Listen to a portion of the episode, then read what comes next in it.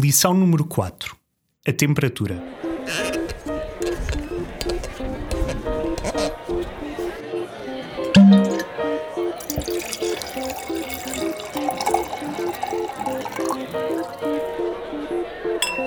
Bem-vindos de volta. Nos episódios anteriores, tentámos fazer uma introdução teórica ao vinho vimos no primeiro episódio como o que é que é o vinho exatamente, ou seja, os métodos de produção do vinho, e percebemos que o vinho na verdade não é nada mais do que sumo de uva fermentado. Uh, vimos quais são as diferenças entre os principais tipos de vinho: vinho tinto, vinho branco, vinho rosé, vinho laranja e os seus métodos de produção, uh, vinhos de mesa, vinhos espumantes, vinhos licorosos ou vinhos de sobremesa. No segundo episódio, tentámos perceber como é que podemos comprar vinho e que escolhas é que podemos fazer de modo consciente para comprarmos um vinho de que gostemos, quer numa garrafeira ou num supermercado e quer eh, num restaurante ou em qualquer outro lugar onde possamos adquirir garrafas para consumo. E, finalmente, no terceiro episódio, percebemos como fazer a análise organoléptica de um vinho, ou seja, na prática, como provar vinho. E percebemos como é que isso é diferente de beber vinho e que técnicas é que podemos usar para fazermos uma descrição mais objetiva possível do vinho que estamos a provar, para que o possamos dar a conhecer às pessoas, mesmo que elas não o tenham provado. Hoje, passamos para a primeira aula. E aquilo que queremos ver é algo que começámos a abordar nos episódios anteriores, que é o efeito da temperatura e de, outras, de outros critérios, de outros fatores climatéricos no vinho. Ou seja, perceber como é que o vinho se comporta enquanto sumo de uva fermentado de forma diferenciada de região para região, dependendo, neste caso, da temperatura de cada região. E para tal, aquilo que vos pedi foi que arranjassem três garrafas de um blend típico em Portugal, que é o blend Toriga Nacional e Toriga Franca. Toriga Nacional e Toriga Franca é, um, é considerado o blend, de, o blend ideal para fazer vinhos do Porto. É um blend muito típico nesse, nesse aspecto, nos vinhos de sobremesa, e portanto é também um blend que se foi traduzindo em vinhos de mesa, especialmente na região do Douro, como faz sentido. Mas aquilo que vamos perceber, sobretudo, é que estas duas castas, que são as castas portuguesas por excelência, têm comportamentos e expressões diferentes dependendo das regiões em que são produzidas. São vinhos que conseguimos encontrar com facilidade em qualquer região de Portugal e aquilo que vos pedi foi que arranjassem um vinho do Douro com estas características, um vinho de Lisboa, Setúbal ou da região do Val do Tejo com estas características e finalmente um vinho alentejano com estas características deixem-me dizer-vos que, na verdade, eu não sabia exatamente o que é que vos estava a pedir. Especialmente porque no Alentejo o blend Toriga Nacional e Toriga Franca é cada vez mais raro, em, em detrimento de castas tradicionais alentejanas, como Trincadeiro ou como Aragonês uh, e Castelão os três vinhos que arranjamos são uma expressão muito interessante deste plano Toriga Nacional e Toriga Franca e da forma como eles se comportam de formas diferentes em diferentes regiões com diferentes temperaturas. A temperatura, como vimos antes, é um fator que influencia sobretudo o teor de álcool do vinho. Porquê?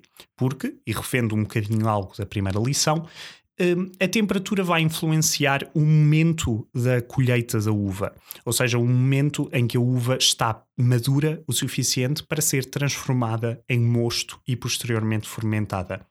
Ou seja, quanto mais alta for a temperatura num determinado local, mais açúcar a uva terá vindo a produzir e, consequentemente, mais álcool existirá no produto final depois dessa fermentação. Portanto, tradicionalmente, os vinhos de regiões mais quentes resultam em teores de álcool mais elevados. Isto também influenciará o corpo do vinho, ou seja, a sensação física do vinho nas nossas bocas, e os taninos, a intensidade dos taninos nas nossas bocas.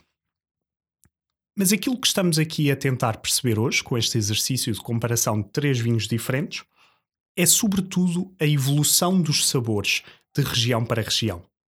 A Toriga Nacional e a Toriga Franca têm sabores uh, relativamente próprios, que também avaliaremos já de seguida.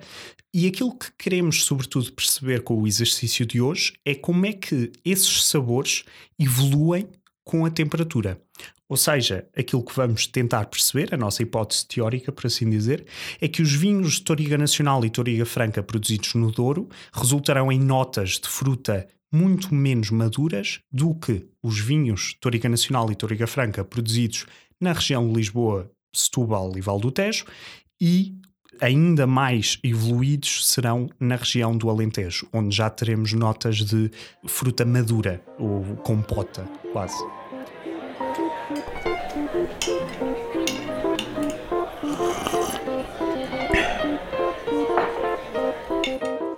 Os vinhos que escolhemos, já agora, também vos dou essa nota, são, no caso do Douro, o Quinta da Vedejosa 2015, uh, denominação de origem controlada Douro, que conseguimos comprar por 7,99€.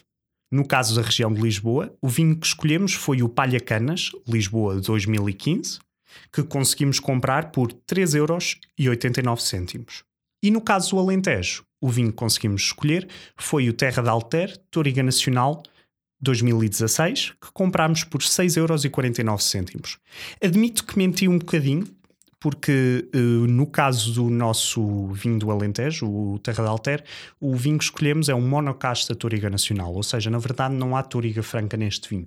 Mas, como vamos ver agora com a análise das castas que vamos apreciar hoje, na verdade, em todos os vinhos que são um blend Toriga Nacional e Toriga Franca, os sabores que vêm ao de cima e as notas que vêm ao de cima são sobretudo as notas do Toriga Nacional, muito mais do que da Toriga Franca, por causa da interação própria das duas castas, e portanto não me parece problemático que tínhamos escolhido um monocasta de Toriga Nacional nesta situação, porque era pura e simplesmente o que estava disponível no local onde conseguimos adquirir estes vinhos. E se isso acontecer, por favor, não tenham esse medo. Eu disse Toriga Nacional e Toriga Franca, sobretudo porque esse vinho, esse blend, é muito mais comum do que um monocasta Toriga Nacional.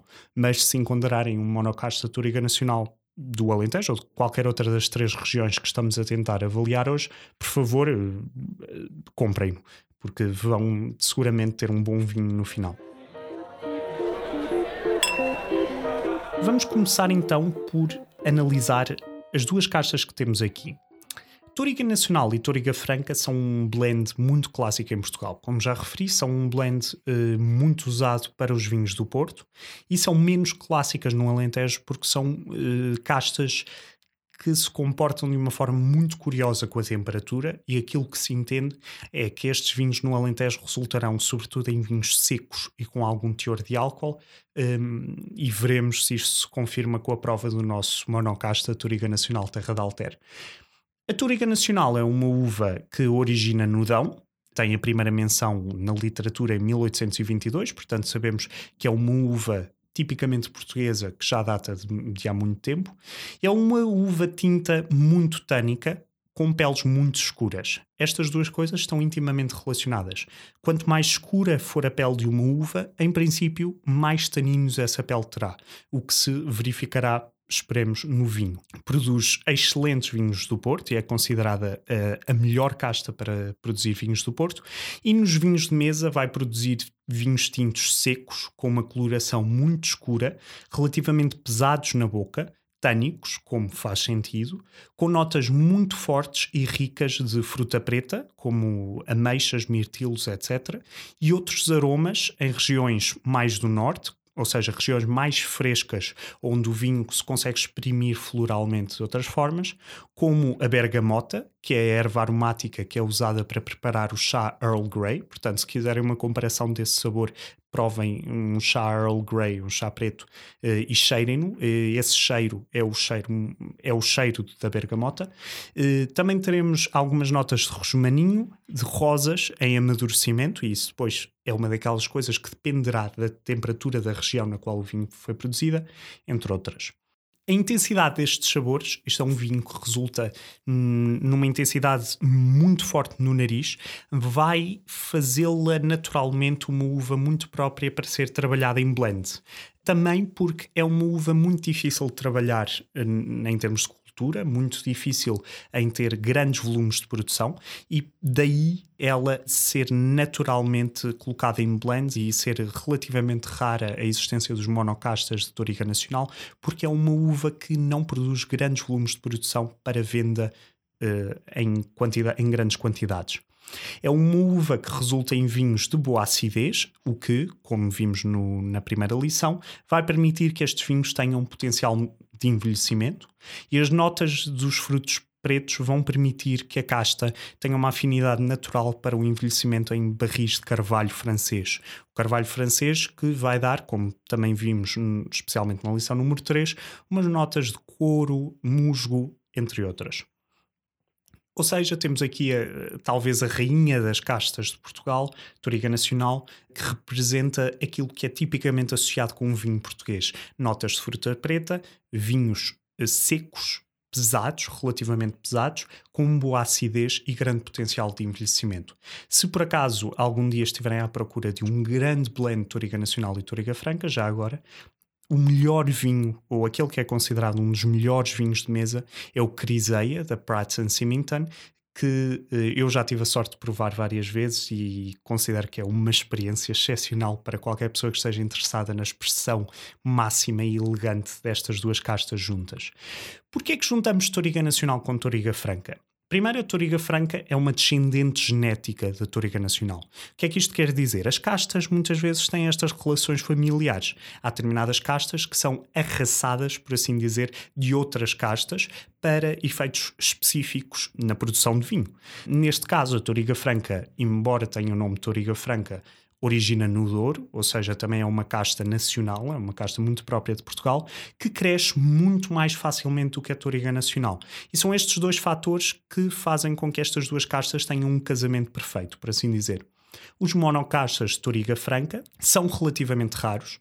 Porquê? Porque a Toriga Franca não, se, não tem uma expressão aromática tão boa quanto o Toriga Nacional e quando se junta, isto é outra razão pela qual o blend funciona tão bem, quando a Toriga Franca se junta ao Toriga Nacional, aquilo que se sente é única e exclusivamente as notas da Toriga Nacional e não as notas da Toriga Franca, porque a Toriga Franca é naturalmente eclipsada por aquelas notas muito intensas de que falámos anteriormente.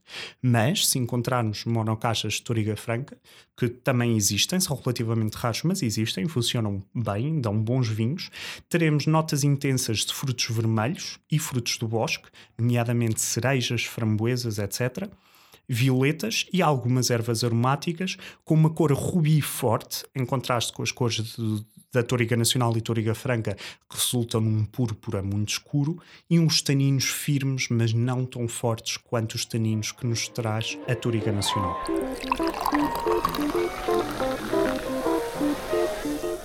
Portanto, agora que temos estas duas castas, vamos começar a provar os nossos vinhos. Um, estes três vinhos são vinhos que vão representar a expressão da Toriga Nacional enquanto casta extremamente aromática, como vimos anteriormente nesta análise da casta. E aquilo que nós queremos ver, sobretudo, é como é que as notas de fruta preta vão evoluindo nos três vinhos. Portanto, a primeira prova que vamos fazer vai ser do nosso tinto Toriga Nacional e Toriga Franca do Douro, no nosso caso Quinta da Vetejosa 2015. Depois vamos passar para o vinho da região de Lisboa, no nosso caso o Palha Canas, e finalmente o vinho do Alentejo. E aquilo que vamos ver, esta é a nossa, novamente a nossa hipótese teórica, é que os sabores de fruta preta, que caracterizam tão bem os vinhos na qual a Toriga Nacional está presente como o principal vinho, vão evoluir. Ou seja, no vinho do Douro, vamos ter um vinho mais fresco, encorpado, é óbvio, porque estamos a falar de um vinho de Toriga Nacional, mas vamos ter um vinho provavelmente mais fresco, com até, até a cor vai ser um bocadinho diferente comparada com os outros vinhos, um, em que estas notas de fruta preta, ameixa, mirtilo, etc., ainda não vão estar completamente desenvolvidas e em que vamos conseguir perceber muito bem este caráter mais floral e este caráter mais de ervas aromáticas da casta Toriga Nacional. Porquê? Porque os vinhos do Douro são criados a uma temperatura relativamente baixa, ou seja, em supés eh, normalmente virados a sul, em que o vinho apanha bastante vento, ou seja, e em que os socalcos do Douro criam uma espécie de bolha na qual a temperatura vai estar sempre amena, independentemente da temperatura que, que, se verificar muito mais próximo do rio. Portanto, uh, aquilo que vai acontecer é que estes vinhos são produzidos a temperaturas relativamente baixas e daí funcionarem muito bem como uma forma de expressão destas características mais aromáticas da Toriga Nacional. Quando passarmos para o vinho de Lisboa, vamos ver um vinho produzido muito próximo do mar, portanto, com alguma mineralidade. E mineralidade é uma coisa que é um bocadinho difícil de encontrar no vinho, porque é uma daquelas notas que tem expressões diferentes para cada pessoa. No meu caso, pessoalmente, em comparação com outros vinhos, os vinhos minerais sabem um bocadinho salgados. É uma coisa um bocadinho estranha de explicar, mas vão perceber isso, especialmente se os compararmos com outros vinhos. Mas vamos ter um vinho muito elegante, um vinho que é encorpado, efetivamente, mas continua a ter algum espaço aqui já mais para os toques de fruta. Ou seja, as notas de fruta da Toriga Nacional, em princípio, irão expressar-se de uma forma muito melhor. E quando chegarmos ao Alentejo, em que temos o nosso monocasta Toriga Nacional Terra de Alter, vamos encontrar estas notas de fruta frutas extremamente desenvolvidas, ou seja, eh, notas de compota de ameixa ou ameixa amadurecida, mirtilo, mirtilo amadurecido. Mas vamos começar a provar e vamos ver se isto efetivamente se verifica. Mesmo, novamente, uma última nota, mesmo que não tenham os três vinhos específicos que aqui estamos a provar, não se assustem, ou seja, especialmente se não tiverem os três vinhos que aqui estamos a provar, não se assustem se a minha descrição for dar uma coisa dramaticamente diferente daquilo que vocês estão a perceber. Nós estamos, sobretudo, a focar-nos eh, numa questão aqui, que é a evolução das notas de fruta e das notas aromáticas muito próprias da Toriga Nacional com a evolução da temperatura, ou com o aumento gradual da temperatura que vamos ver à medida que vamos descendo do Douro para Lisboa para o Alentejo. Ora então, comecemos então com o nosso Quinta da Vetejosa 2015. Estamos a provar estes vinhos sob uma mesa branca porque queremos conseguir ver efetivamente a cor do vinho. E aquilo que vemos é um vinho que, à partida, é púrpura, ou seja, é quase rosado. Não é um vinho com uma cor rubi, é um vinho com uma cor quase rosada. Como este é um vinho de 2015, já começou a envelhecer um bocadinho, vamos ver uma leve descoloração na borda do, da borda do nosso vinho. Novamente, estamos a provar o Quinta da Vetejosa 2015.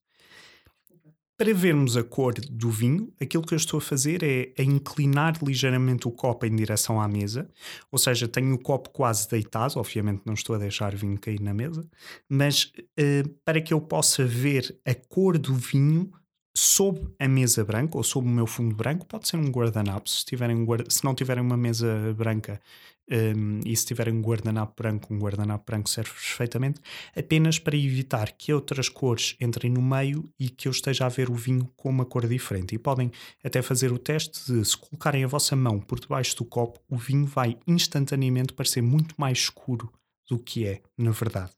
E isto especialmente nesta região do Douro, vamos ver o vinho mais rosado. Porquê? Porque, novamente, é um vinho com menos taninos, por causa da temperatura a que a casta foi produzida, a que as castas foram produzidas, neste caso. E, além disso, vai revelar, é um vinho que revela alguma descoloração na borda, o que é um sinal do envelhecimento do vinho.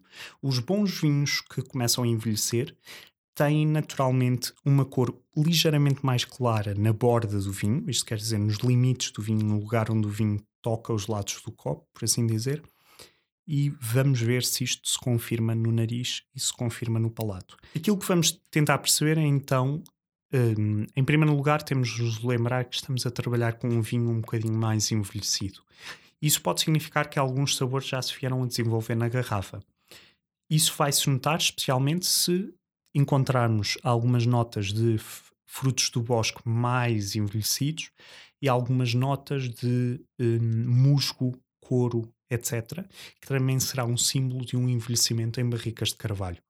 Um, em bom rigor, não sabemos em que tipo de barrica é que este vinho foi envelhecido, isso não é uma informação que o produtor tenha disponibilizado no rótulo do vinho, o que acontecerá muitas vezes, mas de todo modo vamos provar.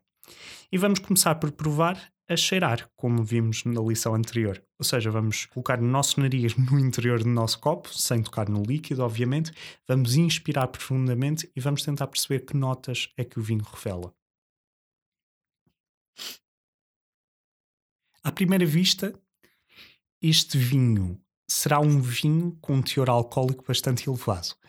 No nariz uh, é um dos cheiros que vem logo, é um teor de álcool bastante elevado, que não é uma coisa particularmente boa, mas vamos, ou seja, não será particularmente boa no, em questões de o bebermos sozinho. Isto é algo que desaparece se o juntarmos com outro com outro com um alimento ou com, com se fizermos uma, um pairing com comida.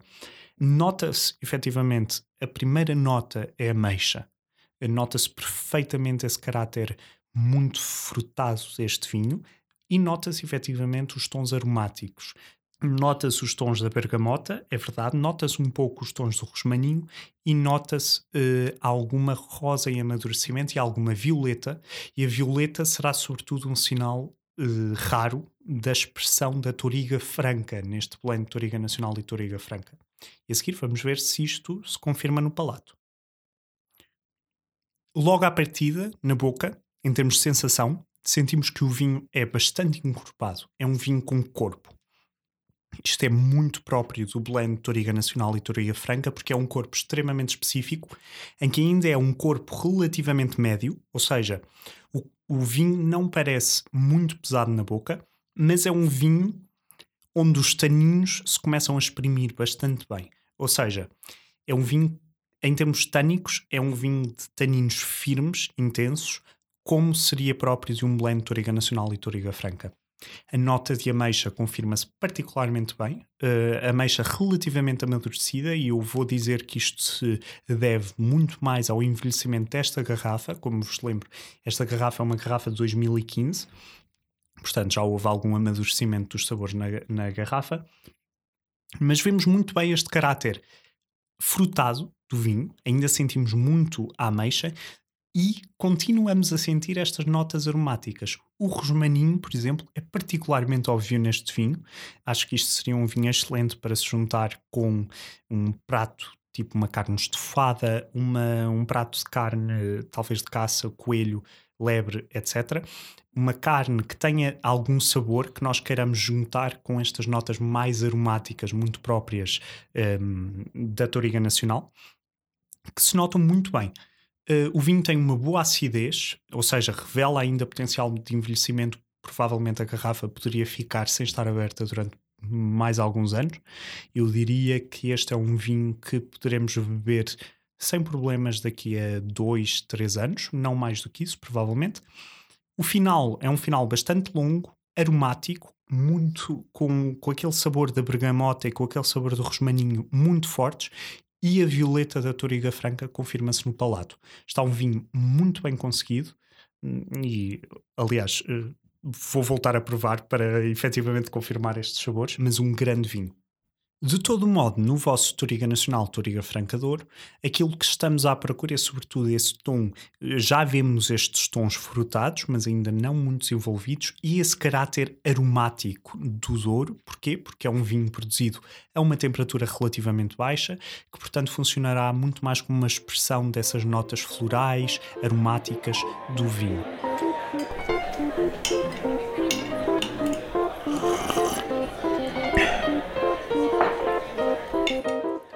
Um, agora avançaremos para o vinho da região de Lisboa, no nosso caso o Palhacanas, e vamos ver se isto é algo que se note, um, ou seja, qual é a evolução destes sabores.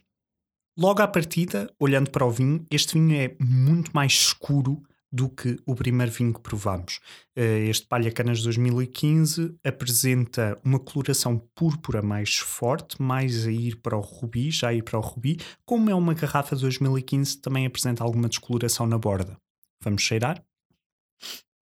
Logo à partida, é um vinho em que este, este tom de ameixa se nota muito mais, de forma muito mais pronunciada, do que no Toriga Nacional Toriga Franca que provámos do Douro. Este tom de ameixa já amadureceu um bocadinho e, ao amadurecer, já eclipsou este caráter mais aromático do resto do vinho. Mas continua a ser um vinho bastante floral, ou seja, continuamos a sentir a fruta e também esta, eh, esta história da, da, das rosas em amadurecimento. É um vinho que tem efetivamente um cheiro a rosa e um cheiro a violeta. Agora vamos ver como é que ele se comporta no palato. Os taninos estão mais desenvolvidos do que no primeiro vinho. Logo aí vemos uma diferença completa entre estes dois vinhos.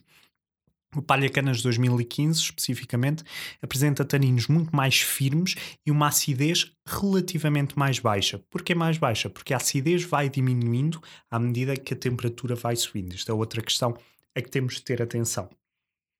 A nota de ameixa continua muito óbvia, muito mais óbvia do que estes tons aromáticos que já não se notam tanto no palato.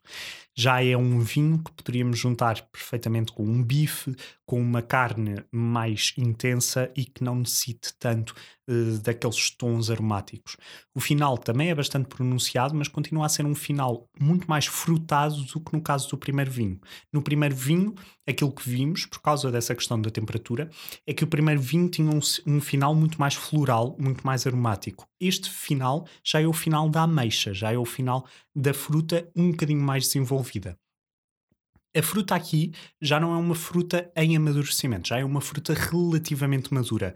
Porquê? Porque a temperatura já mudou, portanto, os taninos mudaram, a acidez desceu, uma grande expressão de Toriga Nacional, Toriga Franca da região de Lisboa, e é um vinho que, muito sinceramente, eu aprecio bastante e que juntaria perfeitamente com qualquer Toriga Nacional, Toriga Franca de Lisboa, juntaria perfeitamente, por exemplo, com um bife, porque o caráter tânico do vinho pede uma carne gordurosa que seja atacada pelos taninos. Passamos agora para o nosso vinho do Alentejo, no nosso caso, o monocasta Toriga Nacional Terra de Alter, e aquilo que estamos à espera é de um vinho um bocadinho diferente, um bocadinho mais amadurecido. Vamos ver o vinho logo à partida, uma cor muito mais profunda do que nos outros dois vinhos, uma cor mais púrpura escuro, um aroma a soltar-se com muito mais facilidade. Vamos cheirar. No nariz desapareceu completamente o caráter aromático da Toriga Nacional, substituído sobretudo por notas de ameixa quase muito mais amadurecidas, ameixa em compota, mirtilo. É um vinho muito interessante porque, sendo um monocasta Toriga Nacional, como eu disse, e isto é uma questão muito específica deste vinho que eu estou a provar, ele dá-nos uma panóplia de frutas que não conseguimos apanhar nos outros vinhos por causa da presença da Toriga Franca, que mascara alguns dos sabores intensos da Toriga Nacional. Portanto, no nariz é um vinho frutado, extremamente intenso, em que apanhamos ameixa uh, amadurecida, compota de ameixa, alguma canela, curiosamente, que é um, uma coisa interessante que eu nunca tinha visto num monocasta Toriga Nacional, uh, mas tem esse, esse caráter. Um, parece que estamos a cheirar uma compota de ameixa, que é uma coisa muito interessante. Mirtilo também. E agora vamos ver como é que se comporta na boca. Logo à partida, é o vinho mais tânico dos três vinhos que provamos deixa uma secura na boca. Porquê? Porque é um vinho do Alentejo e, portanto, as temperaturas elevadas vão levar a que a Toriga Nacional se manifeste, eh, manifeste o seu caráter muito tânico. Um vinho extremamente tânico que nos deixa uma secura louca na boca. Uma acidez muito mais baixa do que nos dois vinhos anteriores, e isto novamente mostra uma grande diferença de temperatura entre estas três regiões. A ameixa, a compota de ameixa nota-se perfeitamente e o final é uma compota de ameixa também, ou seja, o final também é dominado, completamente dominado por estes tons de fruta, por esta panóplia de fruta, num estado muito mais amadurecido do que nos outros dois vinhos, é óbvio, e é um final prolongado. Uma excelente expressão, neste caso de uma monocasta Toriga Nacional, este Terra de Alter, e nos vossos vinhos provavelmente também é isto que sentirão, um, um final que é excessivamente marcado pela fruta, o que algumas, uh, algumas pessoas poderão não gostar, eu pessoalmente não é um dos meus vinhos preferidos, acho que sabe demasiado à fruta, mas acho que resulta muito bem, resultaria muito bem, até com um prato típico, talvez de, do Alentejo, Alentejo, por exemplo, um ensopado de borrego, que é uma carne gordurosa, salgada, que precisa de um vinho tânico que o corte, em que ainda assim a fruta se consiga manter robusta face àqueles sabores muito pesados deste fruto. Grande vinho.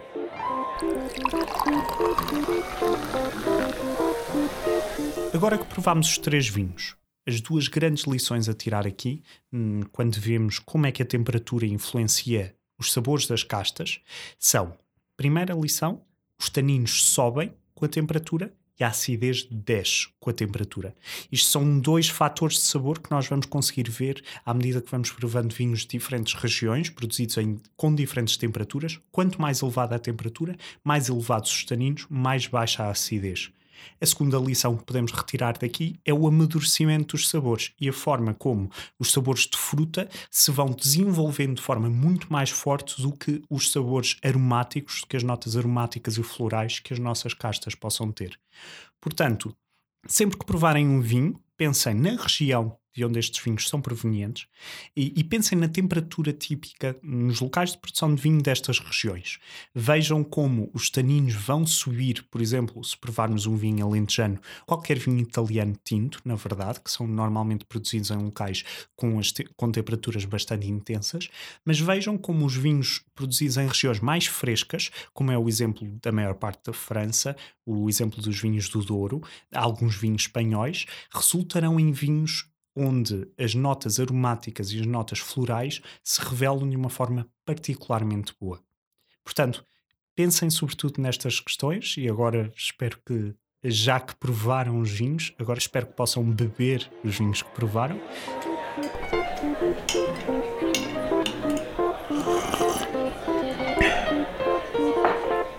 Para a próxima lição, Vamos tentar olhar para uma das regiões mais atípicas de vinho no mundo inteiro, uma das regiões mais interessantes, que, curiosamente, é mesmo daqui do nosso Portugal, que é a região do vinho verde.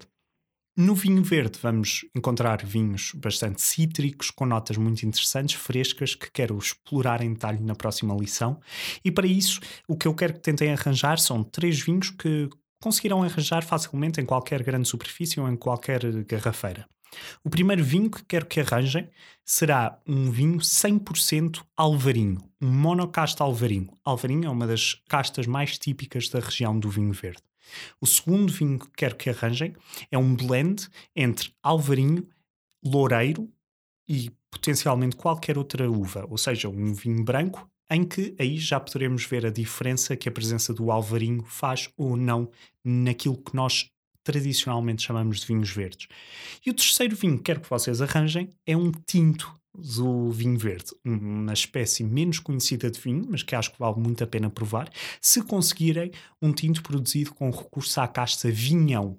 Uh, o vinhão é uma casta muito típica de uva tinta um, da região do vinho verde, que produzirá vinhos muito interessantes, com sabores muito interessantes e com algumas características muito próprias da região que também avaliaremos no próximo episódio na próxima lição. No nosso caso, os vinhos que teremos no próximo episódio serão o primeiro, ou seja, o 100% alvarinho, será um Muralhas de Monção, um vinho típico da região. O segundo vinho será um vinho verde da Quinta da Lixa, que é feito com uh, eh, 50% alvarinho e 50% loureiro. E o terceiro vinho, o nosso vinhão, será um vinho da adega cooperativa de Ponte de Lima, um vinho muito interessante, barato eh, e que será eh, terá certamente uma experiência eh, ou nos dará uma experiência de gustação muito curiosa. Até lá, vão-nos dizendo que vinhos é que provaram neste episódio, que vinhos é que gostavam de ver noutros episódios, que tipos de vinho é que teriam interesse em ver. Para qualquer dúvida, comentário, sugestão, mandem-nos um e-mail, deixem um comentário no Facebook, mandem-nos um tweet, etc. Até lá, bons vinhos!